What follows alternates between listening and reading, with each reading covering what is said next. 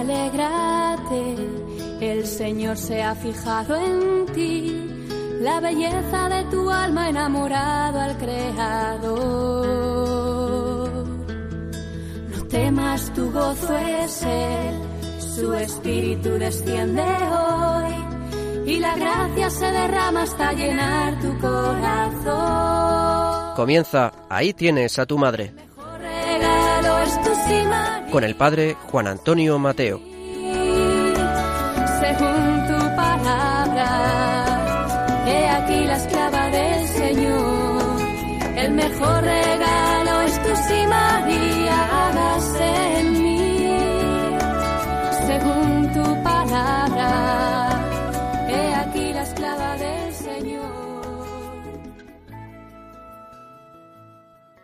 Muy queridos amigos y oyentes de este programa de Radio María, acabamos de celebrar una fiesta mariana muy popular, centrada en una advocación de la Virgen que tiene muchísima devoción, la Virgen Dolorosa. Es una advocación mucho más profunda de lo que imaginamos. Y hoy, en esta primera parte del programa y en el programa en su conjunto, vamos a intentar profundizar en esta Mater Dolorosa. Hace pocos días, poniendo orden en mi biblioteca, encontré un libro muy, muy querido por mí, de un autor que muchos conocéis, el padre Luis María Mendizábal. Se titula Con María y contiene puntos de meditación, de reflexión que él elaboraba para ejercicios, para retiros espirituales. Pues bien, voy a recoger algunas ideas, algunos de estos puntos que nos ayudarán a penetrar en el misterio de la Mater Dolorosa. En uno de estos puntos nos dice, de hecho toda la obra está inspirada y sigue la encíclica de San Juan Pablo II, la Madre del Redentor, uno de estos puntos, como decía, es el siguiente. Jesucristo es sacerdote, pero es consagrado sumo sacerdote al morir en la cruz. La inmolación de la cruz es más bien el sacrificio consacratorio. Nos recuerda, había ya en el Antiguo Testamento sacrificio de consagración del sacerdote. Y ahora es cuando Jesús es plenamente sacerdote ante el Padre. En otro punto nos dice, la pasión perfeccionó la obediencia y la misericordia de Cristo. Y esto quiere decir que la obediencia de Cristo se consuma cuando la- da la vida por obediencia. Es la obediencia suprema, es la perfección de la obediencia. El corazón obediente ha llegado a un grado supremo. Y también lo alcanza la misericordia, porque por lo que padeció, comprendió nuestras miserias, nuestros sufrimientos, nuestra debilidad, nuestro pecado, nuestras fatigas, nuestro dolor. Y recordando lo que nos enseña la carta a los hebreos, nos dice, entonces, tenemos un pontífice que sabe compadecerse de nuestras miserias, puesto que ha sido semejante hecho a nosotros en todo menos en el pecado. Bien, estos son unos puntos referidos a la pasión de Cristo, a la cual la Mater Dolorosa se asocia de una manera única y singular entre todas las criaturas humanas. Y concluye estas reflexiones eh, enlazando con esta maternidad especial. Dice, hay una gran analogía entre el sacerdocio y la maternidad.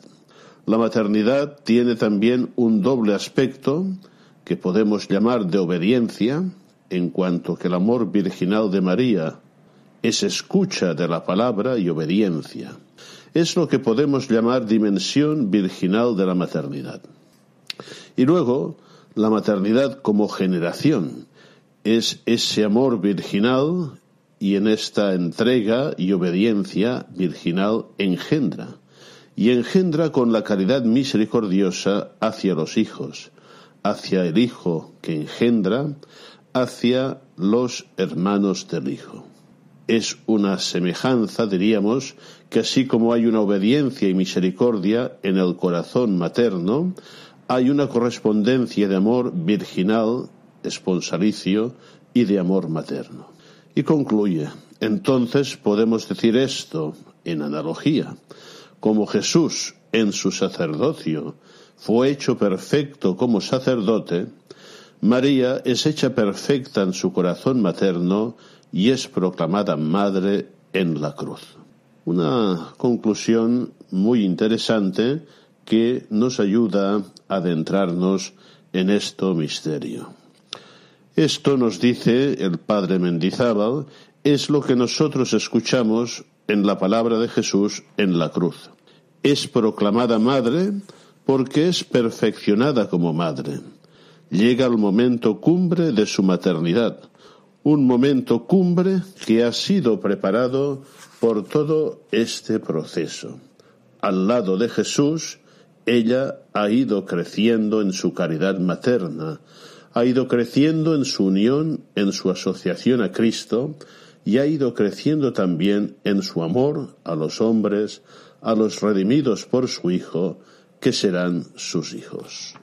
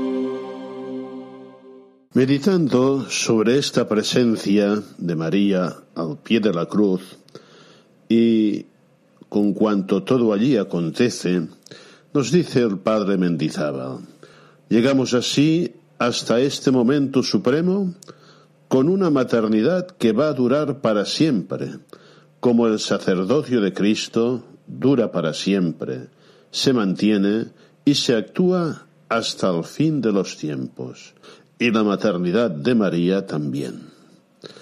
Y entonces acude a las enseñanzas del Concilio Vaticano II en su constitución sobre la Iglesia que culmina con la enseñanza sobre la Virgen María. Como dice el concilio, esta maternidad de María perdura sin cesar en la economía de la gracia hasta la consumación de todos los elegidos. Y tiene con nosotros un amor como el que tiene una madre que ha pasado dolores de parto por su hijo. Ella ha pasado ese momento de la muerte de Jesús en la pasión, que Jesús asemeja a la mujer que sufre dolores de parto, que llora en este momento de su hora pero que luego se alegra porque ha dado al mundo un hombre más. Vamos a este pasaje cumbre del Evangelio. Junto a la cruz, dice San Juan, estaba su madre, y estaba de pie, y la hermana de su madre, María la mujer de Cleofás, y María Magdalena. Jesús, viendo a su madre y junto a ella al discípulo a quien amaba, dice a la madre, Mujer, ahí tienes a tu hijo. Luego dice al discípulo, Ahí tienes a tu madre.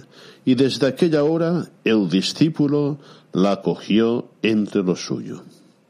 De este momento, dice San Juan Pablo II, si la maternidad de María respecto de los hombres y había sido delineada precedentemente, ahora es precisada y establecida claramente. Es lo que llamaríamos proclamada. Emerge de la definitiva maduración del misterio pascual del Redentor. Emerge, podemos decir, de la maduración definitiva del sacerdocio de Cristo por el misterio pascual. La maduración definitiva de la maternidad de María, la Madre de Cristo, es entregada a cada uno y a todos los hombres como madre. Este hombre, junto a la cruz, es Juan, pero no está él solo. Siguiendo la tradición, el concilio no duda en llamar a María Madre de Cristo, Madre de los hombres. Esta nueva maternidad de María es fruto del nuevo amor que maduró en ella definitivamente junto a la cruz por medio de su participación en el amor redentor del Hijo. Es el momento supremo. Ahí culmina su maternidad para que para con los hombres, su maternidad desde el punto de vista subjetivo, porque se realiza desde el punto de vista objetivo, es donde se cumple su maternidad. Pues bien, estas, estas palabras del padre Mendizábal, en tono de meditación, pero de profundo contenido doctrinal, nos ayudan a ver eh, en toda su profundidad esta maternidad de la Mater dolorosa. Nos ayudan a comprender y a valorar con qué sufrimiento la Virgen se convierte en Madre de los hombres. Estas consideraciones van a ser ahora completadas y profundizadas en las dos partes que siguen de este programa y veremos toda la riqueza, o al menos intentaremos, que contienen. Vamos pues a escuchar con atención las partes que siguen de este programa.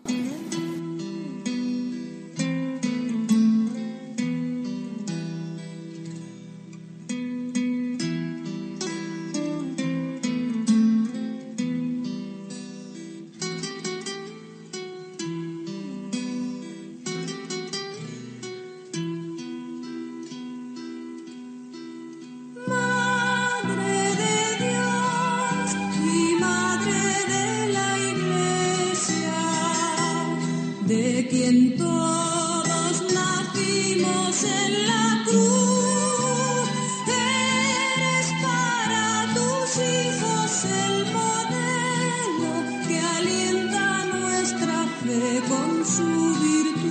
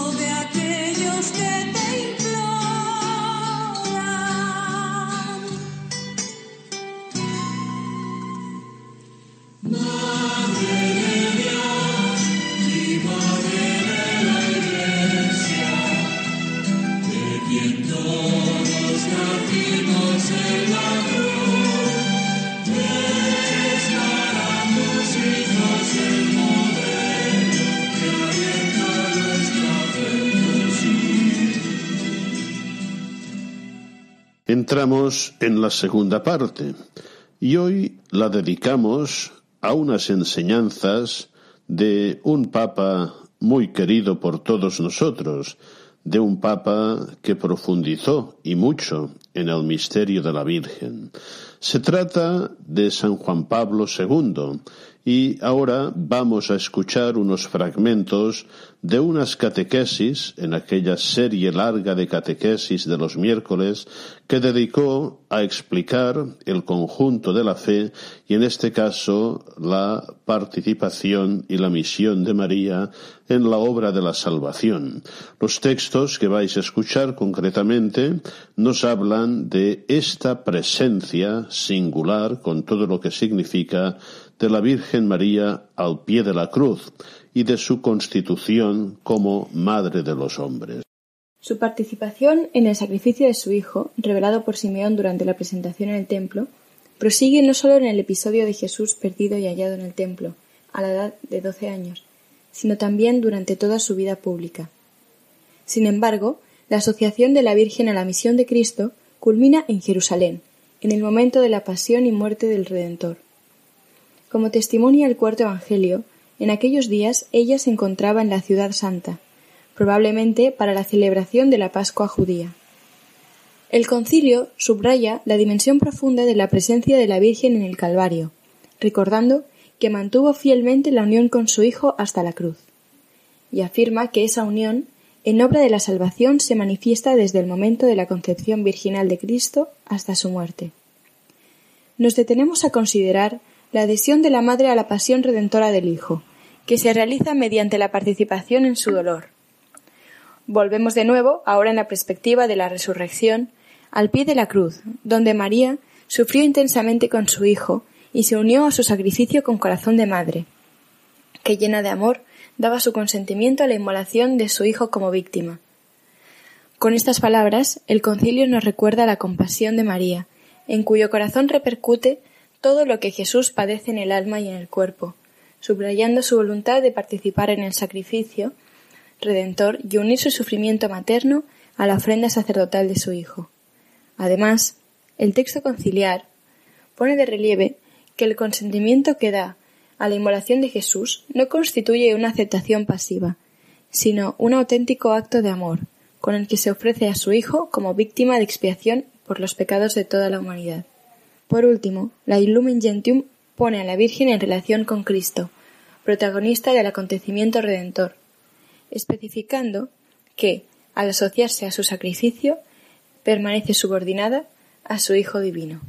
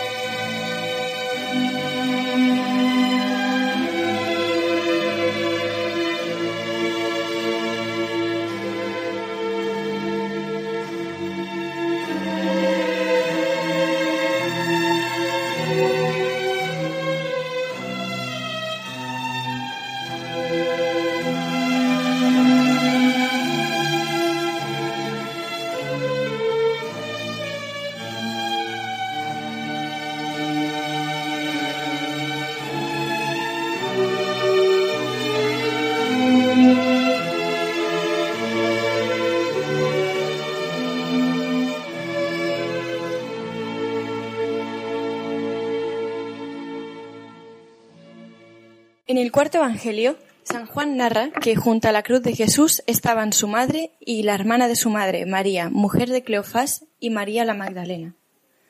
Con el verbo estar, que etimológicamente significa estar de pie, estar erguido, el evangelista tal vez quiere presentar la dignidad y la fortaleza que María y las demás mujeres manifiestan en su dolor. En particular, el hecho de estar erguida, la Virgen junto a la cruz, recuerda su inquebrantable firmeza, su extraordinaria valentía para afrontar los padecimientos. En el drama del Calvario, a María la sostiene la fe, que se robusteció durante los acontecimientos de su existencia, y sobre todo durante la vida pública de Jesús. El concilio recuerda que la bienaventurada Virgen avanzó en la peregrinación de la fe y mantuvo fielmente la unión con su Hijo hasta la cruz. A los crueles insultos lanzados contra el Mesías crucificado, ella, que compartía sus íntimas disposiciones, responde con la indulgencia y el perdón, asociándose a su súplica al Padre. Perdónalos porque no saben lo que hacen. Partícipe del sentimiento de abandono a la voluntad del Padre, que Jesús expresa en sus últimas palabras en la cruz, Padre, a tus manos encomiendo mi espíritu, ella da así, como observa el concilio, un consentimiento de amor a la inmolación de su Hijo como víctima. En este supremo sí de María resplandece la esperanza confiada en el misterioso futuro, iniciado con la muerte de su Hijo crucificado. Las palabras con que Jesús a lo largo del camino hacia Jerusalén enseñaba a sus discípulos que el Hijo del Hombre debía sufrir mucho y ser reprobado por los ancianos y los sumos sacerdotes, y los escribas, ser matado y resucitar a los tres días. Resuenan en su corazón a la hora dramática del Calvario, suscitando la espera y el anhelo de la resurrección. La esperanza de María al pie de la cruz encierra una luz más fuerte que la oscuridad que reina en muchos corazones ante el sacrificio de redentor. redentor. Nace en María la esperanza de la Iglesia y la humanidad.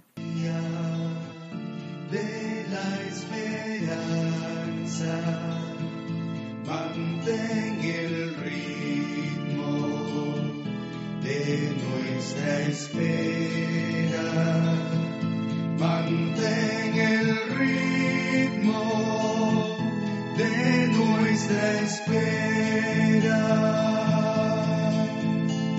Nos diste al esperado de los tiempos, mil veces prometido a los profetas, y nosotros de nuevo deseamos que vuelva a repetirnos sus promesas. Santa María de la esperanza, mantén el ritmo de nuestra espera. Mantén nuestra espera. Brillaste como aurora en gran día, plantaba Dios su tienda en nuestro suelo y nosotros soñamos con su vuelta. Queremos la llegada de su reino, Santa María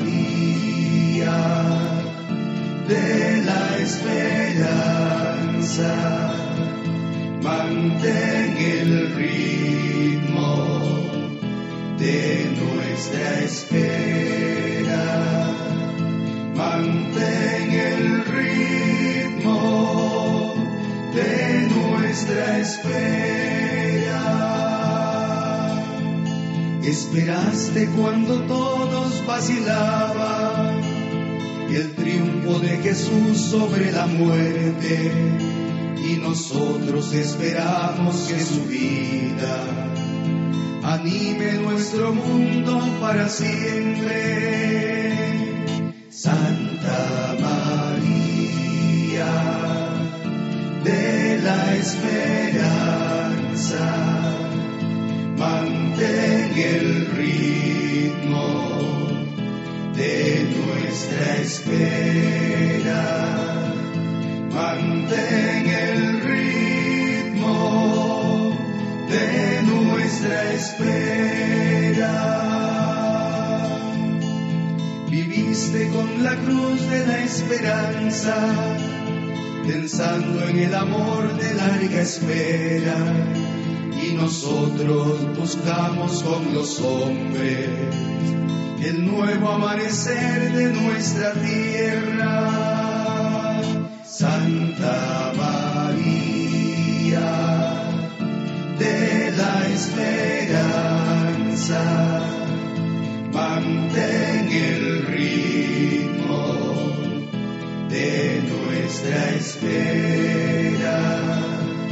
Mantén nuestra. A lo largo de los siglos, la Iglesia ha reflexionado en la cooperación de María en la obra de la salvación, profundizando el análisis de su asociación al sacrificio redentor de Cristo. Ya San Agustín atribuye a la Virgen la calificación de colaboradora con la redención, el título que subraya la acción conjunta y subordinada de María a Cristo Redentor. La reflexión se ha desarrollado en este sentido, sobre todo desde el siglo XV. Algunos temían que se quisiera poner a María al mismo nivel que Cristo. En realidad, la enseñanza de la Iglesia destaca con claridad la diferencia entre madre e hijo en la obra de la salvación, ilustrando la, la subordinación de la Virgen en cuanto a cooperadora al único Redentor. Por lo demás, el apóstol Pablo, cuando afirma somos colaboradores de Dios, sostiene la efectiva posibilidad que el hombre tiene de colaborar con Dios, la cooperación de los creyentes, que excluye obviamente toda igualdad con Él, se expresa en el anuncio del Evangelio y en su aportación personal para que se arraigue en el corazón de los seres humanos. El término cooperadora, aplicado a María, cobra, sin embargo, un significado específico. La cooperación de los cristianos en la salvación se realiza después del acontecimiento del Calvario, cuyos frutos se comprometen a difundir mediante la oración y el sacrificio. Por el contrario, la participación de María se realizó durante el acontecimiento mismo y en calidad de madre. Por tanto, se extiende a la totalidad de la obra salvífica de Cristo. Solamente ella fue asociada de este modo al sacrificio redentor, que mereció la salvación de todos los hombres. En unión con Cristo y subordinada a Él, cooperó para obtener la gracia de la salvación a toda la humanidad.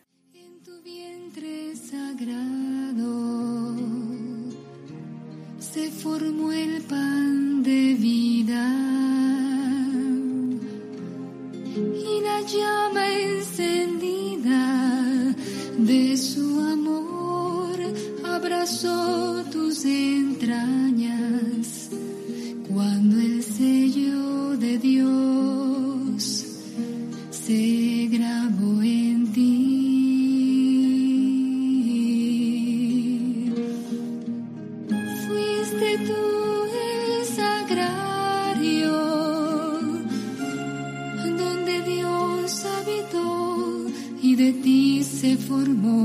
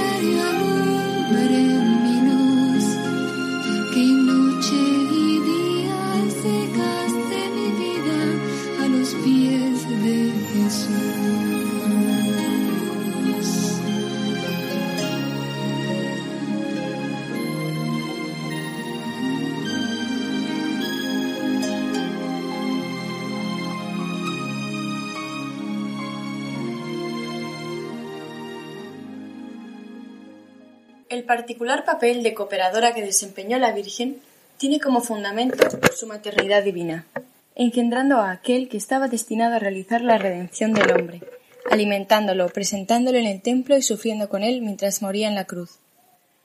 Cooperó de manera totalmente singular en la obra del Salvador, como dice en la Lumen Gentium. Aunque la llamada de Dios a cooperar en la obra de la salvación se dirige a todo ser humano, la participación de la Madre del Salvador en la redención de la humanidad representa un hecho único e irrepetible. A pesar de la singularidad de esta condición, María es también destinataria de la salvación. Es la primera redimida, rescatada por Cristo del modo más sublime en su concepción inmaculada y llena de la gracia del Espíritu Santo. Esta afirmación nos lleva ahora a preguntarnos ¿Cuál es el significado de esta singular cooperación de María en el plan de la salvación? Hay que buscarlo en una intención particular de Dios con respecto a la Madre del Redentor, a quien Jesús llama con el título de mujer en dos ocasiones solemnes, a saber, en Caná y al pie de la cruz. María está asociada con la obra salvífica en cuanto a mujer. El Señor que creó al hombre varón y mujer, también en la redención quiso poner al lado del nuevo Adán a la nueva Eva. La pareja de los primeros padres emprendió el camino del pecado, y una nueva pareja, el Hijo de Dios con la colaboración de su madre, devolvería al género humano su dignidad originaria. María, la nueva Eva, se convierte así en el icono perfecto de la Iglesia. En el designio divino representa al pie de la cruz a la humanidad redimida que necesitada de salvación puede dar una contribución al desarrollo de la obra salvífica. El concilio tiene muy presente esta doctrina y la hace suya subrayando la contribución de la Virgen Santísima no sólo al nacimiento del Redentor, sino también a la vida de su cuerpo místico a lo largo de los siglos y hasta, hasta el fin de los tiempos.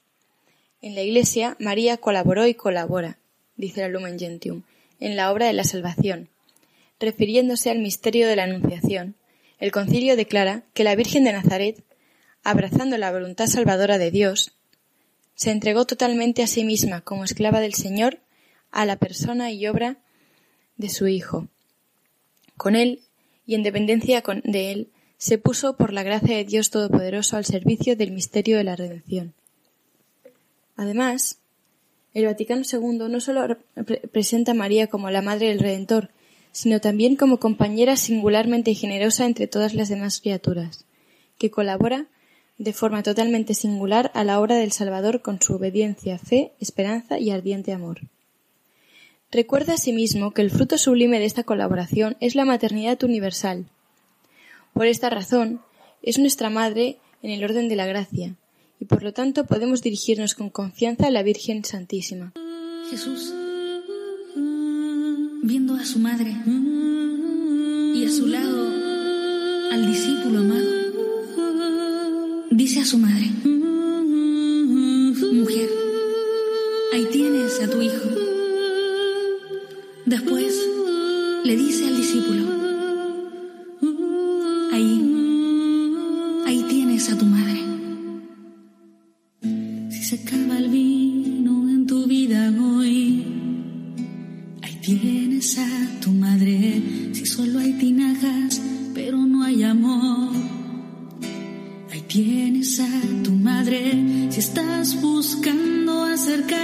Dios. Ahí tienes a tu madre.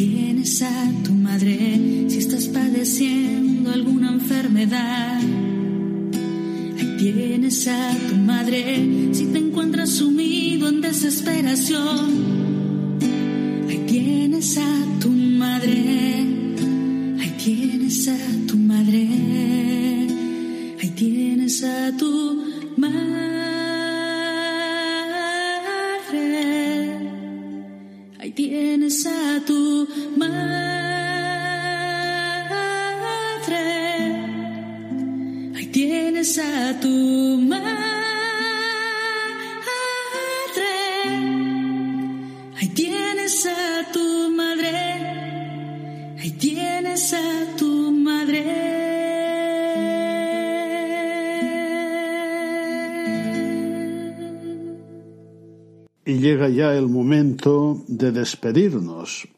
Habéis visto que todo el programa de hoy ha estado estructurado en torno a la contemplación de la Mater Dolorosa, de la Virgen de los Dolores asociada a la pasión de Cristo por nuestra salvación. Estoy convencido que a partir de ahora, cuando contemplemos, recemos ante una imagen de la Virgen Dolorosa, tendremos en cuenta muchos aspectos que quizá nos habían pasado por alto y que son muy importantes para entrar en este misterio. Hasta el próximo programa, si Dios quiere. Un cordial saludo a todos.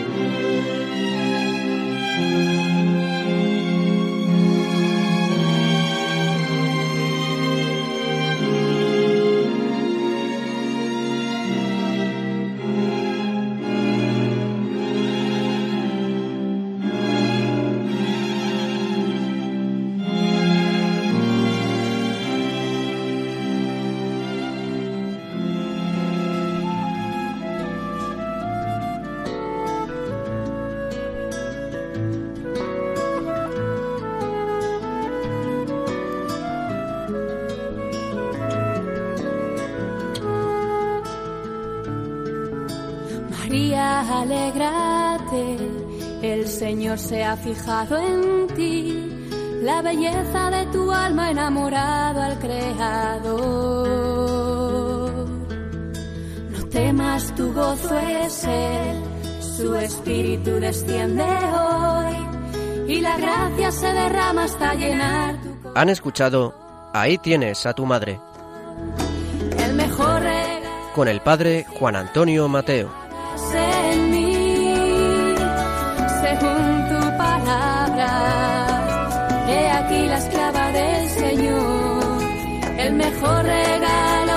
Señor. El